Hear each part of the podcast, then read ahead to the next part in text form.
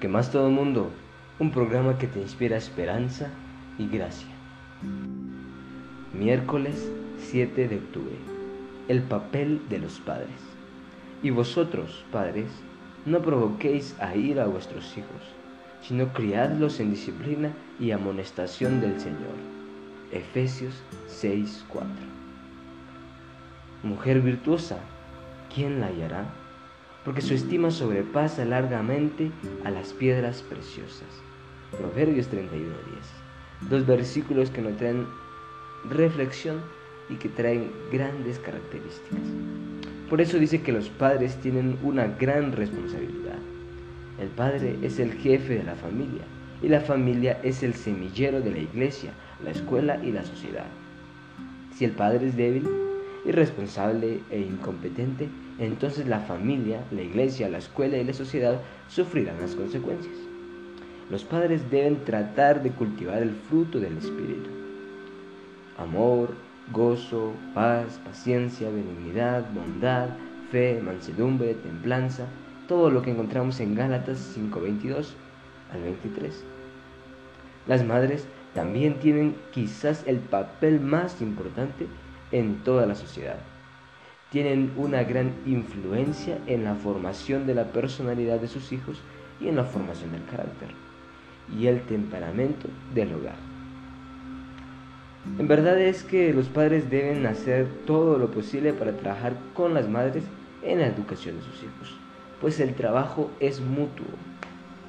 El que los dos le tengan comunicación, el que los dos le tengan amor, pues el niño a los dos les comunicará todo lo que a él le pase, todo con confianza a los dos. Porque si solo uno le tuviese la confianza, el amor y la comunicación y el otro pues solo le da esto, pero nunca habla con él, pues entonces al otro jamás le contará cosas que quizá el otro padre, si le cuenta, a la madre le cuenta, y a veces esto trae también conflictos, pues la mamá se pone celosa, el papá se pone celoso y dice, ¿y por qué a mí no me cuentas esto? ¿O por qué solo a tu madre le cuentas eso?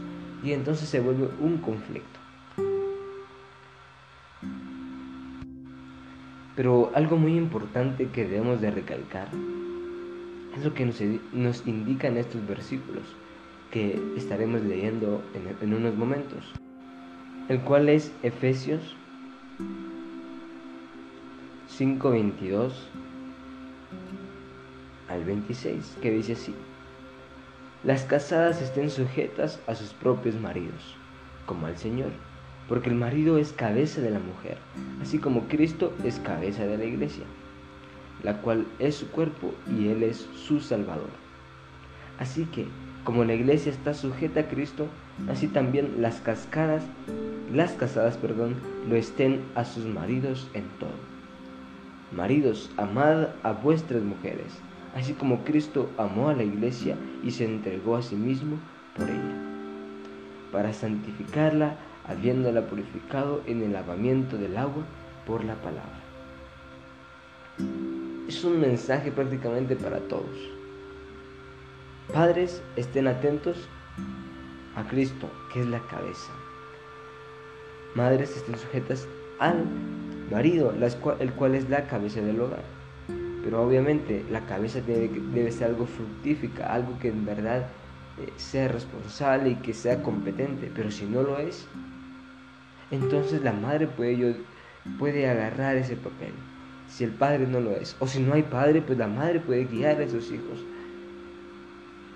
es que muchas veces hay familias que están desigualadas, que no tienen papá o que no tienen mamá, pues entonces que se, haga el doble papel, pero que se haga con amor, con comunicación, dando a conocer a Cristo, que todo el fundamento de la educación entre padre e hijo sea Cristo, Cristo, y que Cristo lo den a conocer no como no como siempre un Dios que quiere que cumpla sus leyes, sus leyes, sino como un Cristo amoroso, como un amigo.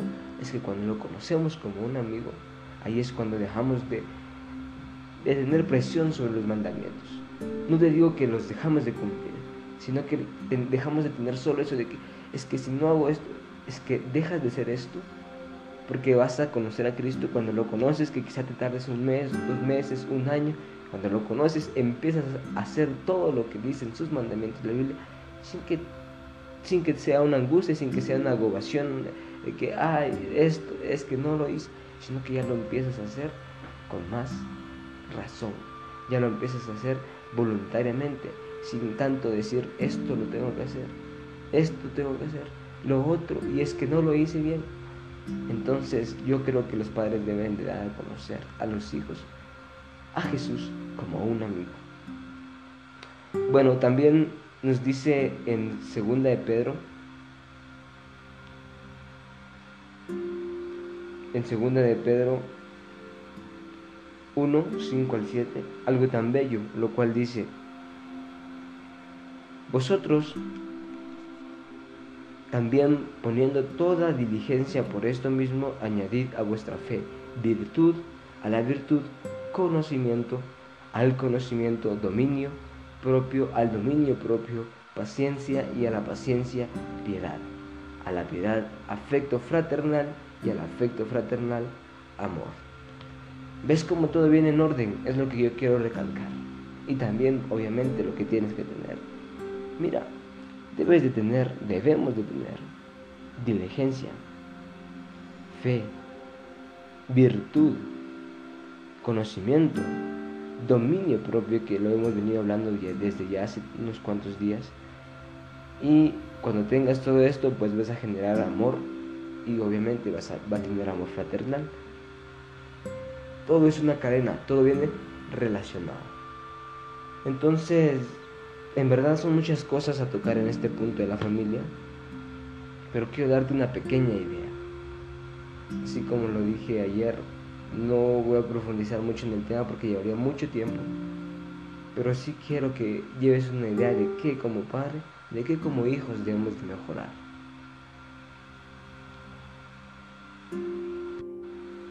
Los padres cristianos tienen la obligación moral de brindar un modelo bíblico de Cristo y de la iglesia con su comportamiento y su forma de ser.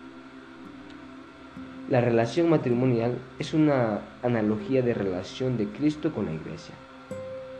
Cuando los padres se niegan a guiar o se guían de manera tiránica, están pintando una imagen falsa de Cristo a sus propios hijos y al mundo. Dios ordena que todos los padres cristianos enseñen diligentemente a sus hijos Y por supuesto, si tú te recuerdas, los hijos, bien dicho, los padres de los hijos de Israel, aquellos que iban siempre pues de lado a lado, aquellos que fueron sacados de Egipto como esclavitud, pues cuando nacían sus hijos lo primero que contaban era, nos relata la Biblia en Éxodo que lo primero que contaban era cómo Dios los ayudó, cómo Dios los sacó de Egipto, cómo Dios estuvo con ellos siempre, cómo Dios los guió. Y dice que lo primero que contaban era eso, les encantaba y a los hijos les escuchaba escuchar y escuchar estas grandes historias y estas grandes maravillas. Y aún así ellos también lo vivían porque quizás seguían caminando en el desierto, quizás aún no habían llegado a la tierra prometida, pero sus padres les contaban esas maravillas que habían visto anteriormente. Eso de abrir el mar rojo, eso de abrir y los hijos quedaban maravillados. Pero ahora como padres, tú, tú como padre, yo como hijo, pero en especial como tú como padre o como amigo, recuerda que cuando seas padre o si eres padre, tienes una historia muy enorme que contar. Si los, si los israelitas tenían ese privilegio de haber visto el mar abrirse, tenían el privilegio de haber conocido y haber escuchado la historia también muchas veces de cómo eran esclavos en, Egipto, tus hijos próximos a venir, o quizá tus hijos que ya tienes ahora, tienen mucho más historia que aprender, en verdad. Imagínate contarle cómo Jesús, con un gran amor, vino a morir aquí en la cruz. Esa es la historia más grande de toda la humanidad. Y es que no hay otra más grande. Eso de los egipcios del Mar Rojo queda mucho, mucho más corta a lo que viene a ser Jesús. ¿Y acaso esta historia no es bastante bonita, no es bastante hermosa y bastante larga como para contártelo a tu hijo por fases, para contarle quién es Jesús? Es que esta historia, así como se lo contaban los israelitas a sus hijos, también tú debes de contárselos a tus hijos o a tus futuros hijos, pues en verdad es algo importante. Algo importante que debemos de ver y que los hijos deben de aprender. Y es que esta historia, si amas a Cristo, nunca vas a dejar de contarla, ni a tus hijos ni a ninguna persona. Porque quieres que todas las personas conozcan a ese ser que dio la vida por ti y que ahora te ayuda en todo lo que haces. Claro está que muchas veces los padres han tenido esa idea errónea de que como sus padres educaron de tal manera a ellos, pues yo también voy a educar a mis hijos de tal manera. Y esto lo recalca bastante este libro de Hijos Triunfadores que dice, los padres de la actualidad necesitan un cambio y sin embargo siguen confiando en los mismos métodos para criar a los hijos y resolver los problemas familiares que utilizaban sus padres y abuelos. Eh, es muy peculiante decir esto, pero es la verdad.